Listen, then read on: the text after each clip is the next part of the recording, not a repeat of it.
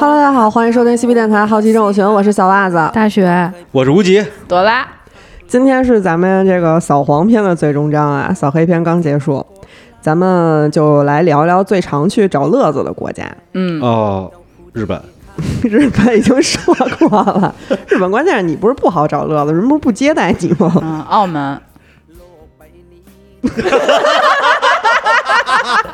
没毛病。今天咱们聊泰国啊。我相信大家第一次出国的时候，就是首先考虑的还是新马泰这些离咱们比较近的地儿，没有新，街口马甸儿太远了对，新街口什么的。泰国呢，又是男性朋友最佳选择。小王之前不是也在节目里提过了吗？去泰国找泰国的朋友聚一聚。又专门给他 点一次。还没有听到的小伙伴可以去出门在外那期听听小王白嫖的经历。嗯，胡同啊，嗯，咱们之前讲过很多历史题材的节目，呃，要知道这个一战、二战基本上呢是帝国主义为了瓜分世界而展开的。每次大战结束之后呢，也都是胜利国啊凑在一起分一分这个战败国的家产还有地盘儿。嗯，东南亚地区肯定也不例外，缅甸呀，还有什么中南半岛啊，基本上都被英国控制了。再回顾一下前面说的这几个色情大国啊，日本战败国，美军驻军了；嗯韩国跟朝鲜干架的时候让美军驻军了；对，乌克兰解体之后呢，自己给自己卖了，没办法。泰国这个国家，说它一样呢也一样，说不一样呢也有点不一样。这国家有点妙，咱们说了这么多地儿，泰国是唯一一个没有在战争中被殖民的国家。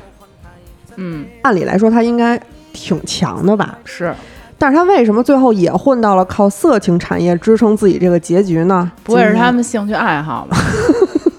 没有没有没有，其实泰国它本身建国的时间也比较晚一些，它本身原名不是这个暹罗王国吗？猫暹罗猫啊？对对对对对对对，大概距今也是才只有七百多年的历史，不是很长。嗯你这个才也就是咱们说一说，你看和美隔壁美国什么的啊，它是在公元幺二三八年之前，就是这个泰国的领土其实还是柬埔寨的，就它没有它什么事儿。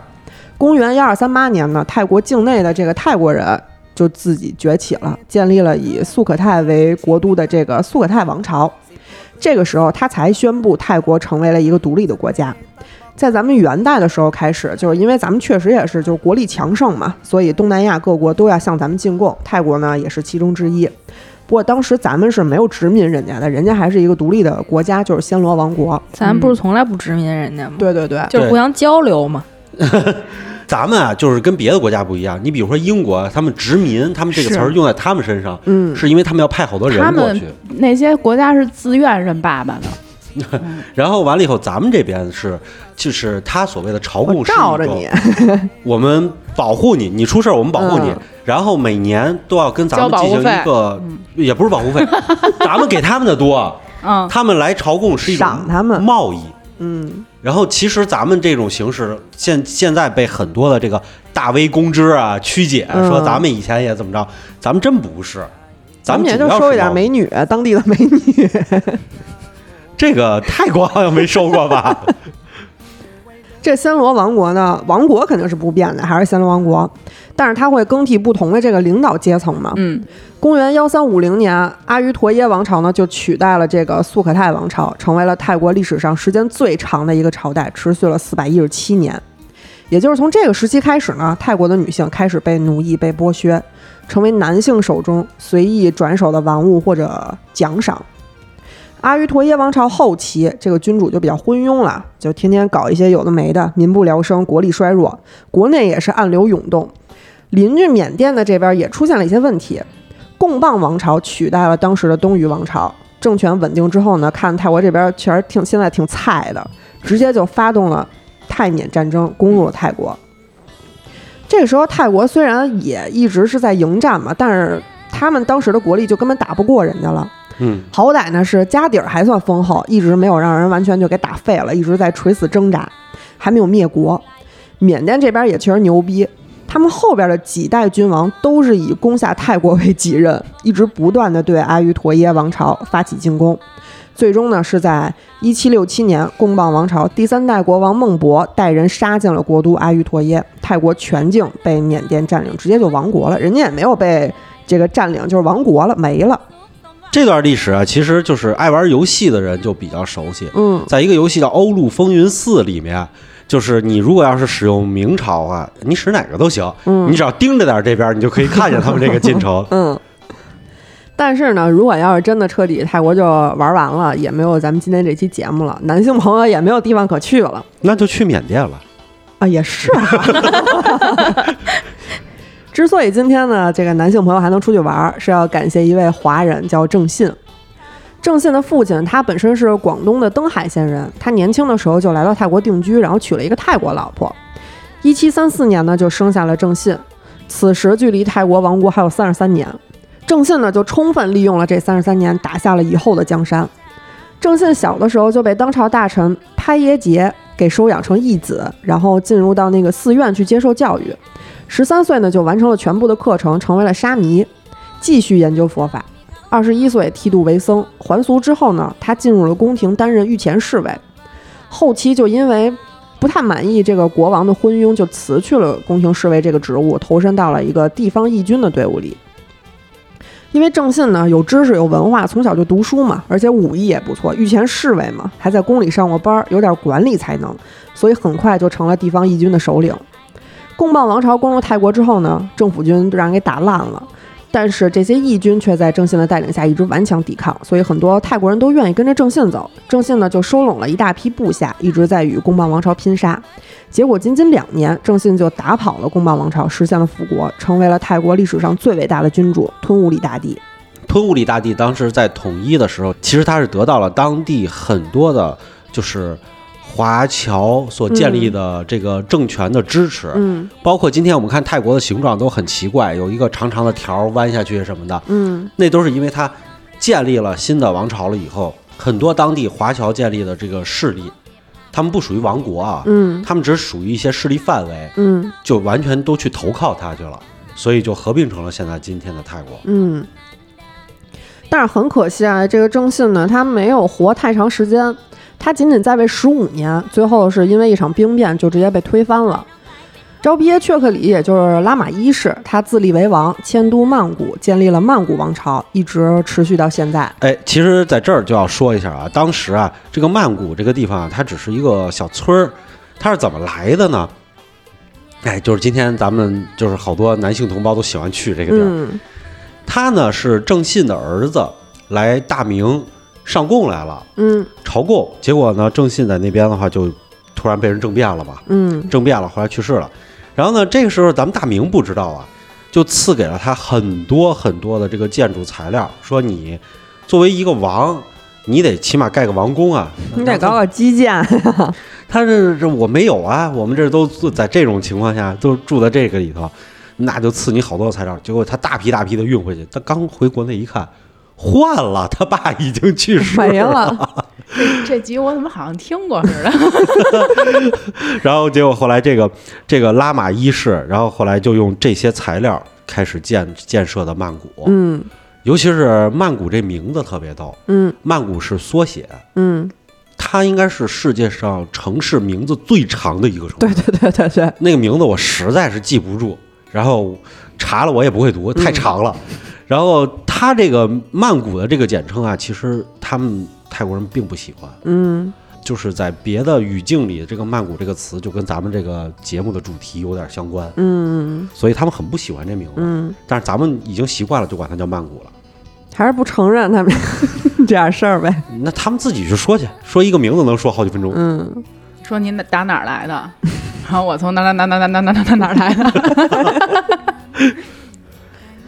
自从这个拉玛三世开始，泰国呢就和西方国家建立了联系，慢慢的就打破了这种封建的自给自足的那种经济模式。拉玛五世呢还废除了奴隶制，给奴隶带来了自由。但是这些奴隶他一没有地，二没有钱，三没有财产，脱离了奴籍之后就更没有办法养家糊口了，实在是没辙。所以呢，这些奴隶就开始卖淫，跟泰国的大米一起出国，为自己挣这个饭钱。十九世纪上半叶，英法咔咔在东南亚做事儿，入侵了马来、呃新加坡、缅甸、印度，正好就给这个泰国夹在中间了。这下泰国处境就不太妙了嘛，因为泰国这地方确实不错，它土地肥沃，矿产丰富，其实早就已经被西方国家给盯上了，就是等机会动手了。但是面对这种境遇呢，泰国当局居然也不虚他们，不是因为国力兵力有多强啊，而是因为泰国练就了一身墙头草的好武艺。泰国是先找了英国，他说：“你看这个法国就跟我隔壁了，我要是让他们吞并了，那你打下来这些地儿咋整啊？只要我守住了，你俩就不会直接碰头。人在塔在，请大哥助我一臂之力。”这不是纵横术吗？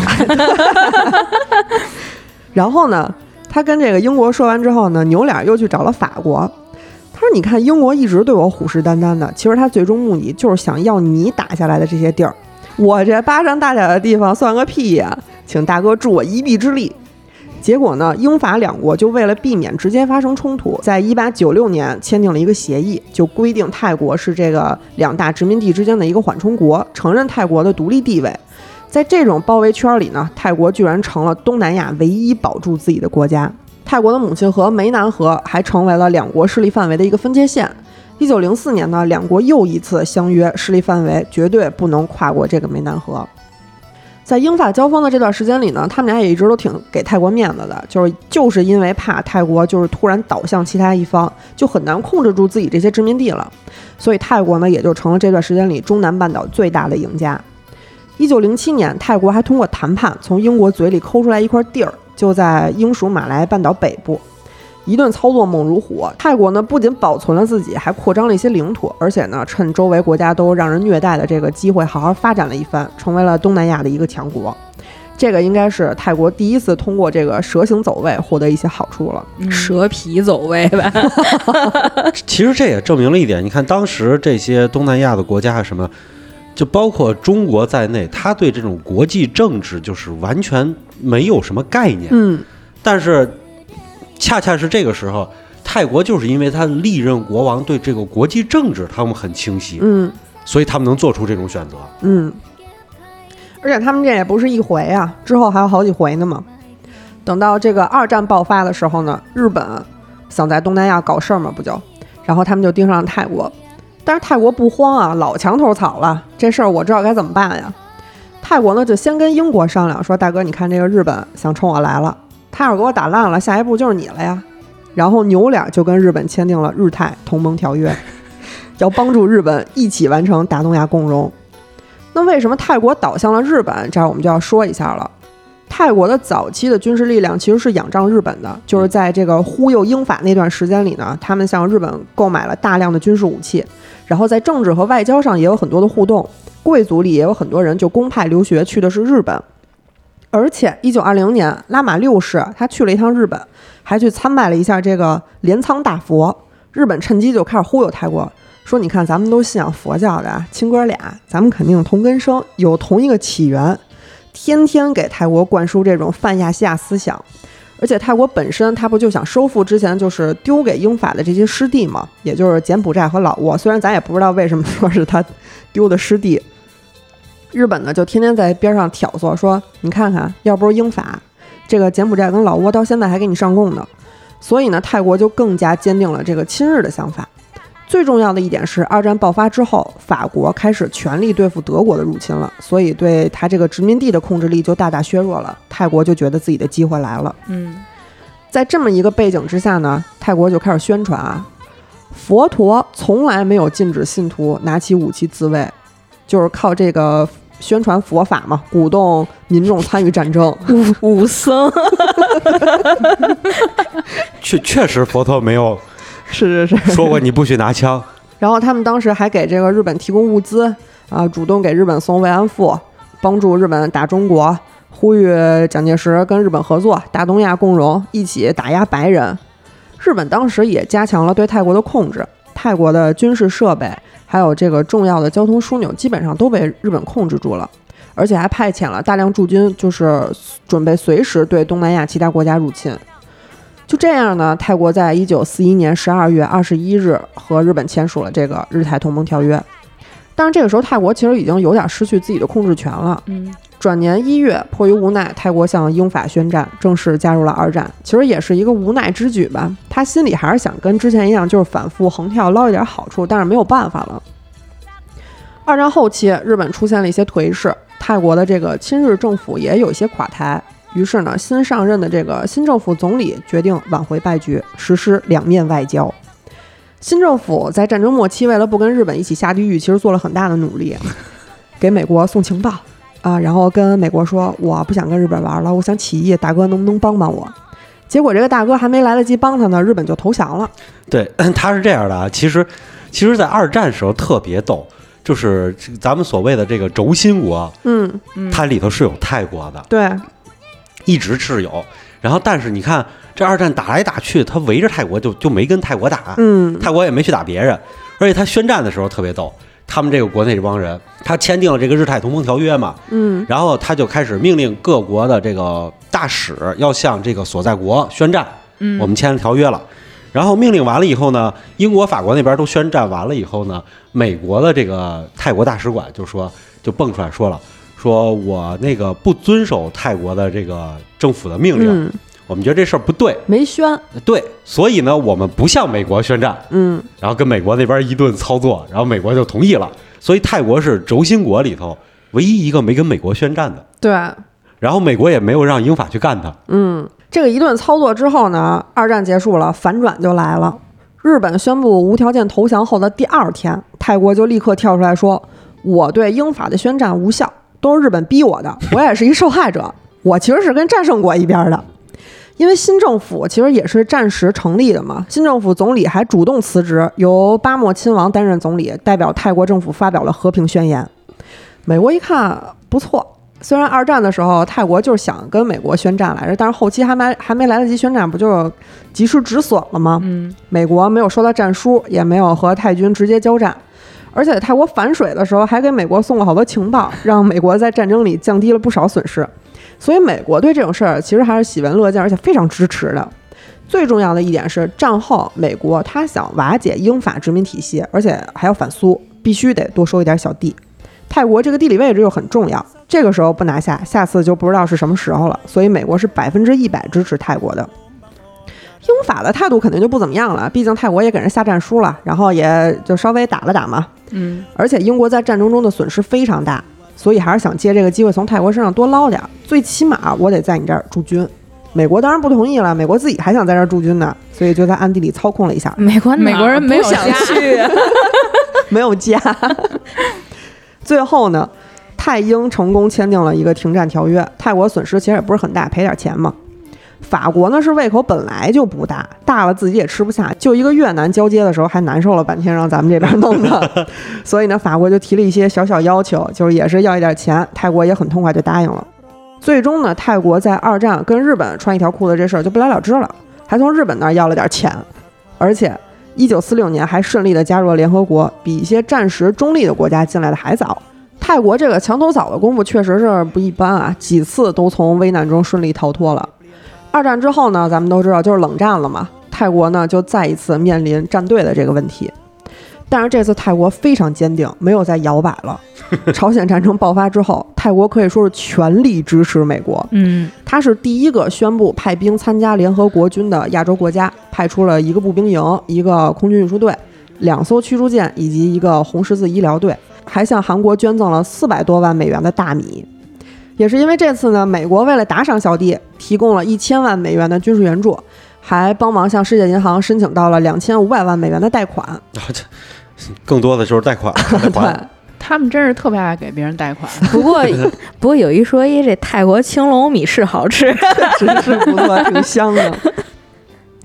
美国当时呢为泰国提供了各种经济技术和军事援助，泰国呢也成了美国最贴心的小老弟之一。嗯，越南战争爆发的时候，美国老大哥说话了：“我帮了你这么多忙，你让我在你这儿驻军呗。”正题来了，泰国赶紧就同意了，说：“来吧，大哥，最好还能给我带点美子过来。”一九六四年三月开始，泰国就允许美军飞机进驻泰国，并且陆续开放了七个空军基地。到了一九六八年，美国驻泰空军力量达到了五万人，六百架飞机。当时轰炸北越的飞机有百分之八十都是从泰国的空军基地起飞的。那么，朋友们，美军来了，妓院也该建起来了。说了这么多地儿，大家也都知道，哪里有美军，哪里就要开红灯区，这已经是一固定流程了。哪里有美国人，哪里就要有快活。泰国政府也非常支持啊，毕竟缺钱嘛，还在一九六六年颁布了娱乐场所法。从这一刻开始，卖淫就遍布了泰国所有的酒吧、夜总会、按摩院等各种娱乐企业。就这法，我觉得哪儿都有。尤其，而且搬的特别快。你还记不记得咱们日本那边儿，嗯，就是日本投降第三天他就开始出法律，对但是他没有办法呀，他要不出的话，这个爸爸不一定怎么对待他们呢。卖淫最多的地方其实就是美国军事基地附近这个地区，性工作者的数量增加了五倍之多。这怎么听着那么耳熟啊？这好几期了，我都是听这个。梅开四度。泰国呢，从废除农奴制开始啊，一直也没有给穷人什么翻身的机会，就是他们也没有说普及教育啊，也没有办法去提高这个人的文化，然后也没有办法去提供更多的工作岗位，所以大家都没有办法，穷人就只能去卖淫。这有道理啊，卖淫不就能翻身了吗？嗯，是各各种翻身吗？辗转腾挪。我觉得这个其实泰国这个比咱们之前讲的那些还算好一点是因为你开设了这个以后，你去卖淫了以后，确实你挣了钱是能够补贴家用的，嗯，没像那是这个好啊。就是你没像前几个，前几个看让你上班儿去，直接给你列入公务员了。一九七零年代呢，一半以上的游客都是为了进行性娱乐前往泰国的，而且有四分之三的游客都是白人男性。这些呢，都是越战结束之后美国大兵带给西方世界的好消息。这也重新塑造了泰国的这个旅游业的模式，顺便呢也开发了新的商机，也就是泰国的人妖表演。嗯，嗯，大家都看过吧？没有，有，没有，我不看那种东西。我一点都不信。泰国人妖的产生本来就是因为那段时间泰国色情旅游业特别猖獗嘛，然后女性呢是在这个行当挣了非常非常多的钱，所以一些穷人家的这个男孩子为了谋生，就想办法把自己变成了女人。人贩子看到这个行业商机之后呢，就开始坑蒙拐骗，制造一些女人。于是呢，这个特殊的群体就这么产生了。嗯，在泰国其实是有专门培养这种 lady boy 的这个学校的，一般小男孩两三岁就要开始了。嗯，从衣着打扮、行为爱好上都往女孩这个方向培养，定期去吃一些这个女性荷尔蒙药，或者就是比较穷的可能会吃一些避孕药之类的，去抑制男性生殖器的发育，促进雌性激素。一般情况下呢，吃十多年药，这个男性生理特征就开始逐渐萎缩了，皮肤呢也会变得比较光滑，胸部还有臀部都会开始发育。在这段期间呢，再学习一些歌舞，等长好了之后呢，就可以登台表演了。大量的 Lady Boy 里，其实只有非常少数的人可以成名儿。学校里呢会专门选拔出来一些优秀的，就是送到国外深造。你知道讲这段的时候，我脑海里想到的是哪个画面吗？什么呀？《霸王别姬》里头从小学戏的那段，就是要改变他的心理，说让他唱那个词儿，说我本是女娇娥，嗯又不是男儿郎，是吧？对，嗯，就是这个情况嘛。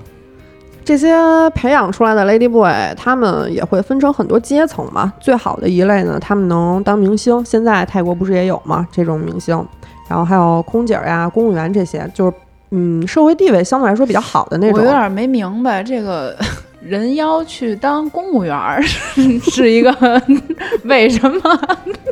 前几年有一个新闻，就是泰国有一个地方的，就是可能是跟县似的这种地方吧，然后他最后竞选，就是有一个人妖就当上了这个县的县长。不是，我觉得吧，你说明星嗯漂亮啊，空姐儿你也是身材好，但是这公务员儿你需要一个，我没太想明白啊。呃，差一点的呢，可能就做一些个体户，开个什么发廊、美容院之类的，或者就是做这个独立的演员模特，就是咱们之前说的眼模眼 模。嗯，一般一点的呢，就是我们去旅游的时候能看见那种二十株抓一把那种，但是他们是有规定的，就是只抓上不抓下，因为就是你抓下也能抓着东西，其实他们别觉得别别别不太好。下边也不不不抓呀，有那种欠的，就是就乱抓那种，那船上的几个姐姐真是太漂亮了，应该都能当公务员。太漂亮了。最差的那种就是社会地位比较低了，他们就只能去从事这个色情行业，大部分的人收入都不太高。Lady Boy 呢，他并不是纯的那种变性人儿，他们是处于男女之间的，就是抓下的时候还有东西。确实有，都有但是就是很小嘛，跟但是小孩她有女。性的第二性征，嗯，嗯，而且他们寿命普遍不是非常长，二十五岁之后，他们不就会开始加速衰老吗？因为年轻的时候一直需要吃一些雌性激素，就和身体里的雄性激素会有对冲嘛，就会导致内分泌紊乱，然后再加上工作环境、生活环境各方面的问题，导致他们压力非常大，很多人就会患上抑郁症。所以有一些人呢，差不多了，年老色衰了，就会选择自杀。还有一些人就是因为身体已经被掏空了，活不到平均年龄也就去世了。嗯，泰国公认的 Lady Boy 数量是百分之二左右，其实对于一个国家来说，数量可以说是非常庞大。就是泰国总人口的百分之二是对是对哇，几十万人嘛，就是在这几十万人里，只有极少数他们能碰到，就是真正可以产生爱情的人，愿意给他们花钱去给他们做变性手术，变成真正的女性。但是对于大多数人来说，这都是可望不可及的。大部分 Lady Boy 都是浑浑噩噩，就不知道怎么就过完这一生了。泰国每年那个军队 入伍的时候，贼拉精彩。我之前看那个纪录片的时候，他们就说他们入伍的时候要全裸嘛，让人家看我是没有办法去当兵的，就这对他们来说也是一种心理摧残。是他们的那个 Lady Boy，因为完全不算是女性，所以他们身份证上写的是男的。对对就你该当兵，你还是得去。对，他们是抽签制的嘛。但是这事儿现在在美国啊，在美利坚都不成问题。你只要是心里是女性，你吼一嗓子就可以进女厕所。不是现在都要把男女厕所给取消了吗？大家上一个厕所，哇，真惊了！这不愧，你看，不愧是美军留下的习俗啊，嗯就是这么开放。是美国人够奇怪的吧？美女野兽找一黑人演，别提了，小美人鱼找一个鲶鱼来，鲶鱼精啊，别跑题了啊！让我想起了奔波霸八波奔。真是一鲶鱼，你瞅吧，这个 Lady Boy 产生除了美国大兵这种直接原因之外呢，还有一些别的说法。首先有一种说法是从这个印度阉人演变过来的，就是阉人其实相当于咱们就古代太监嘛，就是负责服侍皇宫里的这个女眷。嗯，因为当时需要的人太多了，所以有很多人就主动阉割之后报名进去，跟咱们其实差不了太多啊。哎哎哎，跟咱们古代跟咱们古代其实差不了。结果呢，这时候人呢又太多了，很多人就谋不到那个职位，所以就开始学习歌舞，以卖艺为生，就逐渐形成了一个阉人圈，形成了一个阉人文化。嗯，然后这些人的流动性又特别大，慢慢的就跑到了泰国，然后在这里就繁衍兴旺了起来。他们怎么繁衍？就是传承？啊，对，这个这个东西在中国也是嘛，就是中国古代的时候也有这个，咱们以前讲过太监那一期，嗯就是自己嘎了以后去报名嗯，那种，就是名额多了，然后有有选不上的这些人怎么办呢？他出来以后可能就去表演去了。对。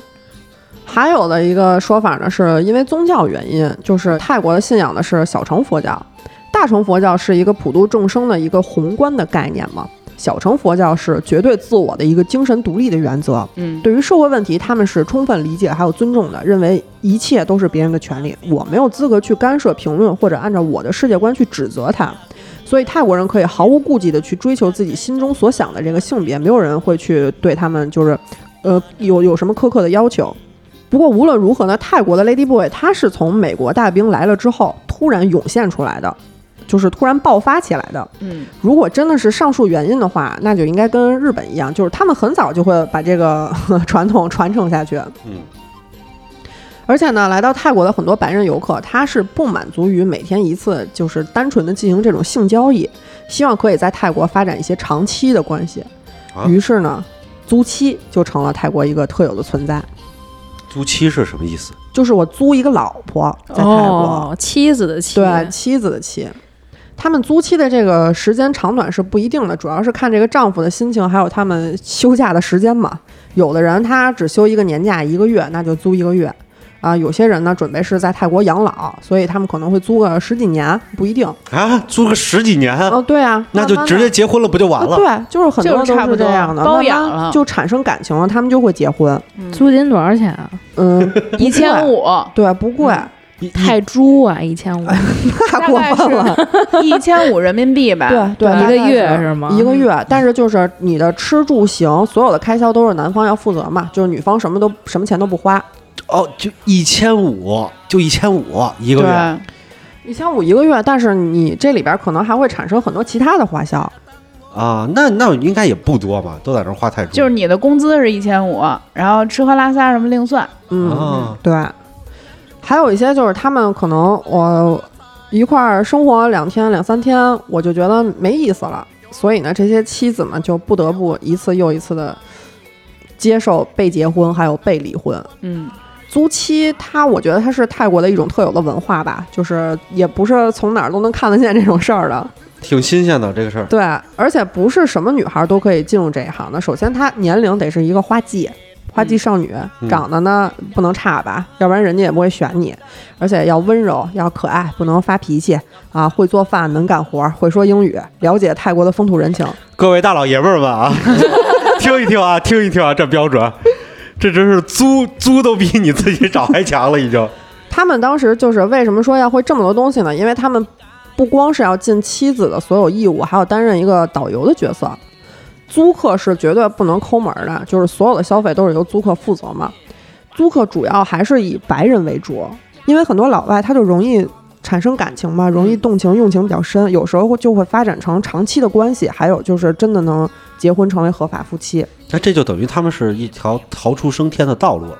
对，对他们来说是这样的。但是这段租赁的关系对于双方来说，其实都是没有什么保障的。之前我看过一个新闻，就是说有一个英英国老头在泰国自杀了嘛，就是因为他的养老金全都被租到了这个妻子骗走了。关关于这个租期，其实也有很多案件啊。嗯就我找到其中一个，说是二零一四年的十月十四号，日本爱知县的一个女的向曼谷的警署报案，她说就是自己的爸爸，一个七十九岁的日本老头儿突然失联了。这个老头儿呢叫岛户一则，当时这个岛户一则是和他那个泰国妻子一起杳无音信的。嗯警方接到报案之后呢，就到他们这个住所进行调查了，然后找到了这个日本老先生的泰国妻子叫查诺，呃，就把这个泰国妻子带回警署问话嘛。在这个调查中呢，查诺身上的疑点就是逐渐显现。这个女的和岛户一则同居，其实有一些日子了，但是就是警察一问她说你老公去哪儿了，她就一问三不知，并且在报案半个月前的九月二十八号，呃，刚刚从这个岛户一泽的账户里边取了七十万泰铢，约合是差不多十三万人民币的。嗯然后更让人毛骨悚然的是呢，这个警察调查这个查诺的时候，发现这个女的前前后后居然和四个日本人有过婚姻关系，其中她第二任日本丈夫，呃，曾经购买了一个巨额的人身意外保险，然后然后呢，莫名其妙的就从楼梯上掉下来摔死了。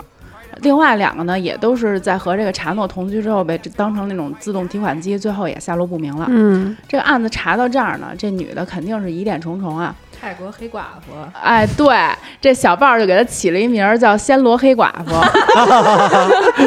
和那个日本男子收割机。这个查诺起初是不认罪的，一口咬定自己不知道岛户一泽的行踪，在现场的证据压力下又改口了，说这个岛户一则是意外身亡的，自己只是一时情急，呃，把这个尸体给藏起来了。但是就是经过警察的调查之后，发现其实这个查诺是和他自己泰国情夫两人联手作案的。他们是先用枕头把这个日本老人给闷死，然后分尸装到四个垃圾袋里边，最后抛尸的。真狠。而且他还交代了一些陈年旧案啊，其中就是她刚才那个第二任丈夫，嗯嗯、其实也是被她跟情夫从楼上推下来摔死的，然后最后还获得了一个巨额的保险。要不是说这次东窗事发啊，这位这个专攻日语方向的泰国黑寡妇不知道还要杀多少人。嗯，嗯，你跟刚才聊到前半段的时候啊，我觉得还挺憧憬。是，我觉得小王可能有救了。聊到后半段的时候，我觉得还是劝小王保守一点比较好。挺可怕的。对我之前也看过，就是因为他们以这个当职业，所以他们对这个是不会投入什么感情的。对，就我之前也看过一个，就是一个美国的老头儿，他也是在泰国找了这么一个妻子，然后就死掉了。其实这个女的她本身是有丈夫的，是泰国本地人。然后她跟这个老头儿有这个夫妻关系的时候，同时她还跟八个人有这种夫妻关系。不怕得艾滋病。哼，他们真不怕，他们够多。所以说，真的不要去找找找找找这些太妹吧。婊子无情，戏子无义。唉，除此之外呢，还有一个黑色产业就是厨妓，哎呦，也是泰国色情产业一个非常隐秘的角落嘛。二零零四年调查的时候，泰国就已经有八十万雏妓了。嚯，这国泰国才多少人啊？就八十万出嗯，对啊，六千多万人嘛，八十万也很多了，而且还有男有女，都是穷人家的这些未成年的小孩儿。很多人都是被家里人就带出来去从事这种色情行业，或者直接就卖给妓院的。泰国他们这个社会意识形态就导致很多小孩儿他对就是性方面是没有什么自我意识的，产生了非常多畸形的价值观。他们认为身体只是我赚钱的工具，想买东西没有钱了，好，那就去卖吧。但是丝毫没有意识到这种生活会给他们以后带来什么样的灾难，直到他们染上性病或者艾滋病。根据联合国调查，百分之三十三的雏妓都患有艾滋病，还都是小孩儿呢。哇而且在泰国的雏妓里有很大的比例都是男孩子，他们其实都是异性恋嘛，但是妓院就告诉他们，你必须要先和男性发生关系，才知道以后怎么和女性就是啪啪啪。我之前看过一个泰国摄影师拍的作品，那里边全都是泰国的男性雏妓，有好多看着都挺酸的。有一个十五岁的小孩儿从事卖淫一年，父亲去世了，母亲失业了，自己的梦想呢是成为一个警察，还有些想当飞行员的。这些孩子他们都有自己的理想和梦想，却只能一次次的接受成年男性的摧残，让自己的梦想在这样一个个夜晚里消磨。哎，我有我有一个特别大的疑问啊，嗯，就是说这些成年男性为什么会有这么多的成年男性去找这种未成年的男性？全世界的恋童癖全都去泰国了，你觉得呢？嗯，哦，是因为只有他们这儿恋童是这种合法的。东南亚地区嗯，印度也有很多。嗯，其实，在东欧那边也特别多，嗯东欧罗马尼亚，其实刚才袜子说那组照片我也看了，嗯里边拍了好多十几岁小男孩嘛，就所有人卖淫的原因都是为了赚钱。对，呃，十二三岁的还还会说说我将来的梦想是成为什么警察呀、军人啊、歌手啊、演员啊。到十六七岁了，他们那些自我介绍就都是我没有梦想。二零一一年的时候，有一个视频是这个记者暗访泰国妓院的时候拍的，嗯里边最小的同济啊，只有七八岁，嗯，跟客人讨价还价是相当熟练，而且还有就是女孩这一块儿，好多未成年的女孩都是被自己的家长以那个一两百美金的价格就卖给妓院了，对对对就，相当于人民币一千五百块钱吧。在泰国和缅甸边境有一个村儿叫阿克哈村儿，就有一户人家啊，他想买一电视机，当时这台电视的标价是四百美元，他们就是买不起嘛。这时候就是人贩子开工的时候了，人贩子就直接对这种父母就说：“我可以给你一百三十美元，条件是你要把你的女儿给我，让我带走。”我觉得这后果就不用想了吧，这家小女孩就直接被送去曼谷当妓女了。而且就是这个故事最讽刺的是，就是父母在送走女儿的时候，就一家子人抱头痛哭，但是他们依然选择电视机。嗯呃，我我刚才草算了一个事儿啊，你说这个就是泰国人妖占男性就是占人口比例的百分之二，嗯，对？吧？这个雏妓八十万，我算了一下，占泰国人口比例的百分之一点五左右，嗯，这就是三点五了。对，然后呢，他们这儿还有什么租妻，还有这个妓女，我觉得不应该比雏妓少吧，嗯也肯定比人妖也要多吧。所以的话，咱们就算它是一个百分之四左右，嗯，那你再加起来的话，这都快百分之十了。对那就是十个人里有一个就是在从事这种性工作的人。对啊，要不然为什么大家都愿意去泰国玩呢？对啊就是因为提供的够多。说完这个泰国的社会现象啊，呃，这个社会这么乱，泰国的王室呢也是没有闲着。前两年，泰国王室频频上了热搜，就是因为新泰王拉玛十世混乱的私生活引发了泰国民众的不满。二零一六年十月十三日，备受爱戴的这个拉玛九世驾崩了，泰国举国悲痛。十二月一日，拉玛十世继位，全球观众都跟着一块儿吃瓜。没有对比就没有伤害嘛。这个老泰王跟王后是十四岁就相爱了，然后育有一子三女，相守一生。青梅竹马，对，在泰国这样的这个社会风气下呢，属实是为民众做出了一个榜样。但是这个新王呢就不太一样了，他小的时候就跟学校里欺负同学，作风也比较开放。长大之后呢，出访他国，在机场穿着卷到腰部的这个跨栏背心儿，胡同大爷，他他就是他要露后背，背后那纹身纹身必须得一定要露着。他这是老太王的儿子吗？对对，这些呢，其实都引起了泰国民众的不满，觉得有点太不着调了。而而且最不着调的是，我看过有一次他出访瑞典，嗯，那都已经到北极北极圈附近了，嗯他也必须得穿上我的小背心儿。穿跨栏背心儿。其实本来挖吉隆宫这个太子之位，在一九七九年的时候就差点被废掉了，因为这个老太王当时也觉得他不太靠谱嘛，所以就修改了这个王室继承法。本来他是想把这个王位传给他的次女，呃，施林通公主，对，但是这个老皇后是极力维护这个儿子这是，宫廷剧就来了。对啊，最终呢还是就给他保住了这个太子慈。母多败儿啊！嗯，是，其实那个石林通公主特别好，对对对这个，一直做什么慈善嘛，到处出访，就是陪着他父母出访，也是彬彬有礼，看着特别得体，学历也高，文化程度也高，对这不一样。这不太一样。就是都出这么大事儿了，他都没有吸取这个教训，谨言慎行，依然是我行我素嘛，依然是穿着这个跨栏背心儿到处走。老太王精心维护的这个王室口碑就不断的下滑，成为了人们茶余饭后的一个谈资。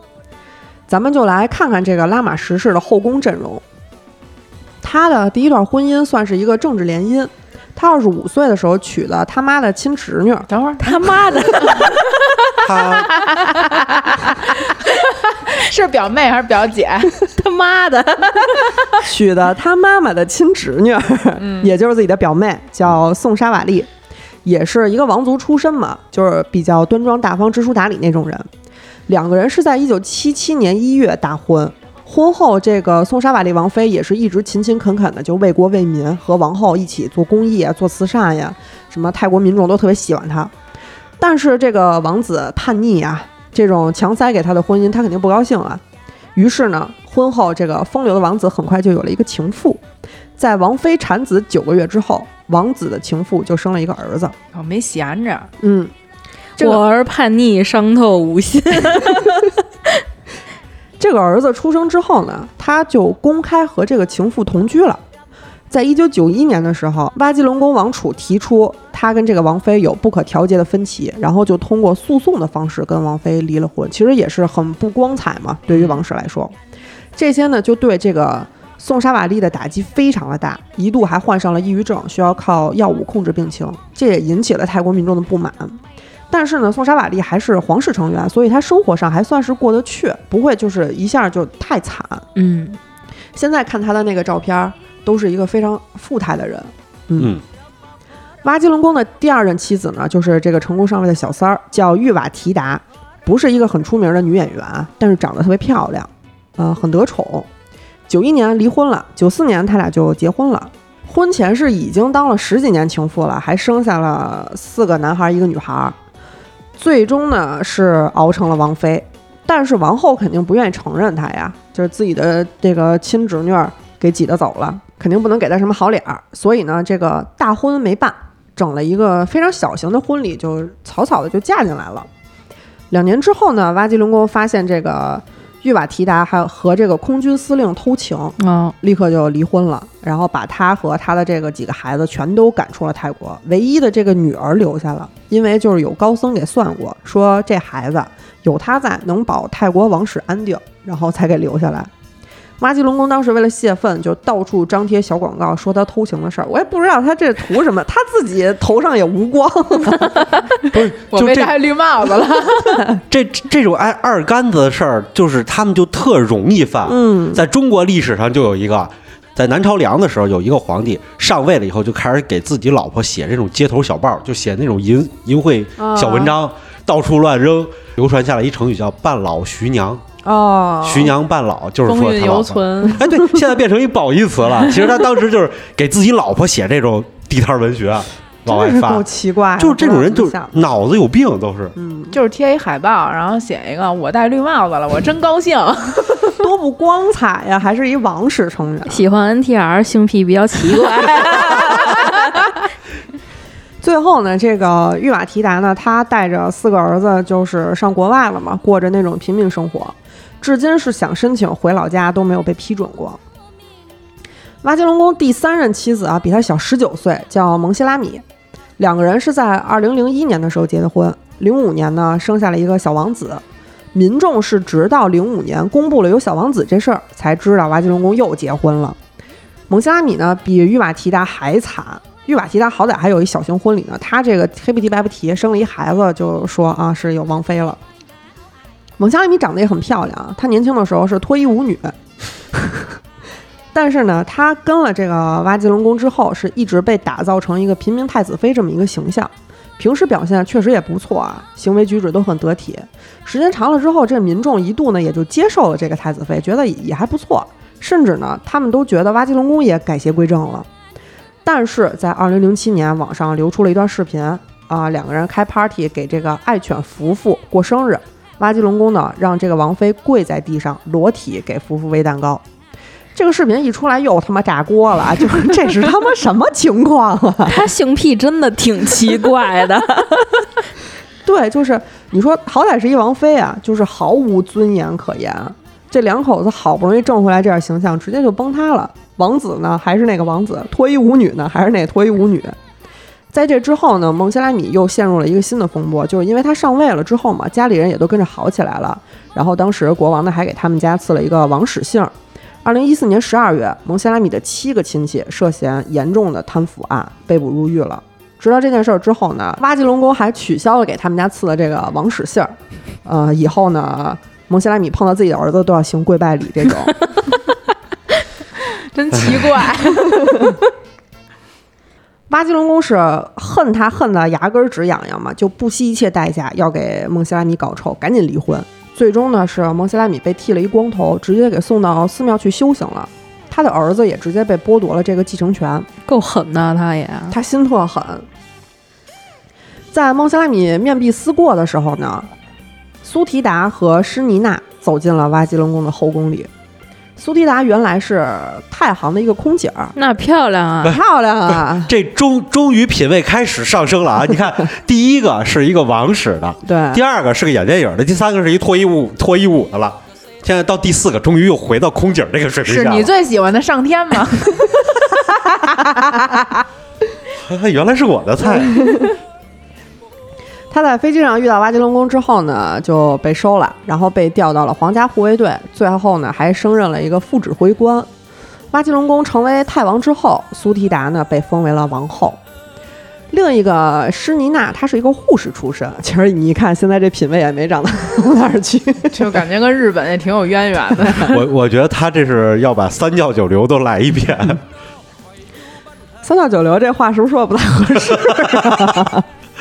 苏菲达呢被封为王后的两个月之后呢，挖金龙宫在生日当天就迎娶了施妮娜，然后给她册封为贵妃，就差俩月啊。对，就差俩月。但是这个事儿实在是太扯淡了。对，当时我记得当时网上新闻铺天盖地都在聊这事儿。对，因为泰国的法律是只认可一夫一妻的，哦，对，王室公开承认一夫多妻了，等于说是，就是，其实，在泰国当地，就是我只有一个法律承认的妻子，但是你有个什么小小二、小三、小四什么的，没有人管。然后这些儿子呢，还可以继承你的这个家产，但是他妻子是不会被承认的。你这听起来这个还是受这个英英法影响比较深啊。王室没有道理这么明目张胆的去公开我 娶了一个妃子、贵妃这件事儿。但是挖吉隆宫他不在乎嘛，一直都是我行我素这样的啊，想娶我就娶了嘛，我想穿跨栏背心我就穿了嘛，谁也管不了他。外界当时还猜测啊，就是是不是苏提达已经失宠要被废了，提前让施妮娜进来。结果三个月之后，施妮娜被废了。啊，对，就是谁也想不到。对，据说是因为对国王不忠嘛，违反王后命令之类的，反正就各种理由被废了。本人呢是下落不明，不知道他去哪儿了。但是这还没有结束。二零二零年啊，新冠肆虐的时候，国王带着二十多名侍女包下了德国巴伐利亚一家水疗酒店避难。好家伙，这二十多名侍女，其中就有施妮娜。在这之后呢，施妮娜又被恢复了这个王妃的头衔。《甄嬛传》还没有结束，刚到甄嬛回宫的时候，对，当时就是网上那些网友们评论，就是说，耶，甄嬛回来了，就是这个事儿。对，今年一月份呢，传出消息了，就说泰国可能要首次出现双王后了，甚至都已经准备起这个双王后的海报了。俩王，大小猫。但是最后呢，是被泰国王室辟谣了。反正直到现在，后宫里的这个争斗也没有停止。后续呢，还会不会出现什么狗血大戏，咱们就拭目以待了。嗯，泰国现在作为最大的性服务供应商，闻名于世。直到现在呢，在前美军基地附近的地区依然活跃着性服务者啊，什么咱们都知道的啊，这些地方，芭提雅，普吉啊，啊，你们都挺熟啊。嗯，泰国的性服务 GDP 占比啊，也有百分之十左右，非常高了啊。嗯，当然，泰国也不得不面临艾滋病流行和爆发。泰国是亚太地区艾滋病流行率最高的国家之一。嗯，在泰国，艾滋病感染者总人数达到了总人口的百分之九。那可够多的。哎哎哎，你看这数字啊，它占 GDP 百分之十，嗯，占总人口百分之九，这不是跟咱们刚才说的那个算出来那个都差不多吗对，？差不多。那就是性产业从业者百分之百有艾滋病，不能吧？各位男性同胞要注意啊！！各位男性同胞真的要注意啊！按照我们这个数来算的话，他们几乎百分之百都有这个性病。那也不是啊，说明咱咱们刚才算少了，把人。真是，小王儿，别胡说啊！这段给剪了。泰国的这个艾滋病流行重点集中在我们今天讲的这些人群里头，每年大概是有百分之四十的新感染者都是性工作者或者嫖客。提供性服务的 Lady Boy 首当其冲，大约有百分之十五的感染者是通过男性性行为发生的，只有百分之十的感染者是因为注射毒品，而且年轻人感染的越来越多。二零一八年，泰国有一半的新感染者都是十五到二十四岁的人群。嗯，在新冠疫情的影响下呢，泰国的旅游业和性产业算是一蹶不振了，很多的性工作者都没有办法生存。一名叫做 Dao 这个母亲已经 不好意思，我看成屌了。他已经没有办法去养育他的五个孩子了。性工作者支持慈善团体呢，就帮助他开了一个街头小吃摊儿啊，还是不够。在采访中，他就说：“我宁愿像以前一样做一个性工作者。主要你这小吃摊儿也没有游客了呀。”对啊，他们还是什么都是靠旅游业嘛。其实，不是不是，她已经是五个孩子的妈妈了。嗯那她作为性工作者的话，她挣的也不多。嗯，怎么说呢？因为我之前看过一个那个叫《妓女的荣耀》那个纪录片嘛，就他们还有荣耀呢。三百六十行，行行出状元。嗯，啊，专门还不能歧视借走了我的 YouTube 账号，弄烂我的 YouTube。大大数据之敌敌。我当时看的时候是他们就是很多都是妈妈和闺女两个人一起在同一家妓院工作的。嗯，嗯，尤其要说一下日本的，啊，日本的真他妈不地道，这个只要一千六百泰铢，他还要跟人讨价还价，都已经被这个纪录片记录下来了。看见了，到时候把截图 发出来。一千六百泰铢相当于人民币四四百块钱差不多，哦，那是真便宜啊！对，还要讨价还价呢。你乐什么呀？然后还有另一位性这个另一位三十六岁的性工作者欧玛，还把他的这个业务直接搬到了线上。但是因为疫情的关系，他们只敢做裸聊嘛，因为也不知道对方是去过哪儿、有没有病什么之类的。这些收入对他们来说还是杯水车薪。泰国呢一直是依靠旅游业存活的嘛，然后性产业又是旅游业的重中之重。如果幸运的话，再有一年，泰国的旅游业就可以得到恢复的机会。但是如果出现新的问题，泰国人和这个国家该何去何从呢？通过性服务和性旅游强国，终归不该是一个国家的出路。好吧，那今天的节目就到这儿吧。我们会在每周三五零点更新，周三更新好奇症候群，周五更新嬉皮互动或者八尾怪谈。私信主播可以加入粉丝群，我们会把每期预告和花絮发到群里。如果有什么有趣的事儿，希望和我们聊聊，可以给我们留言。我们下期节目再见，拜拜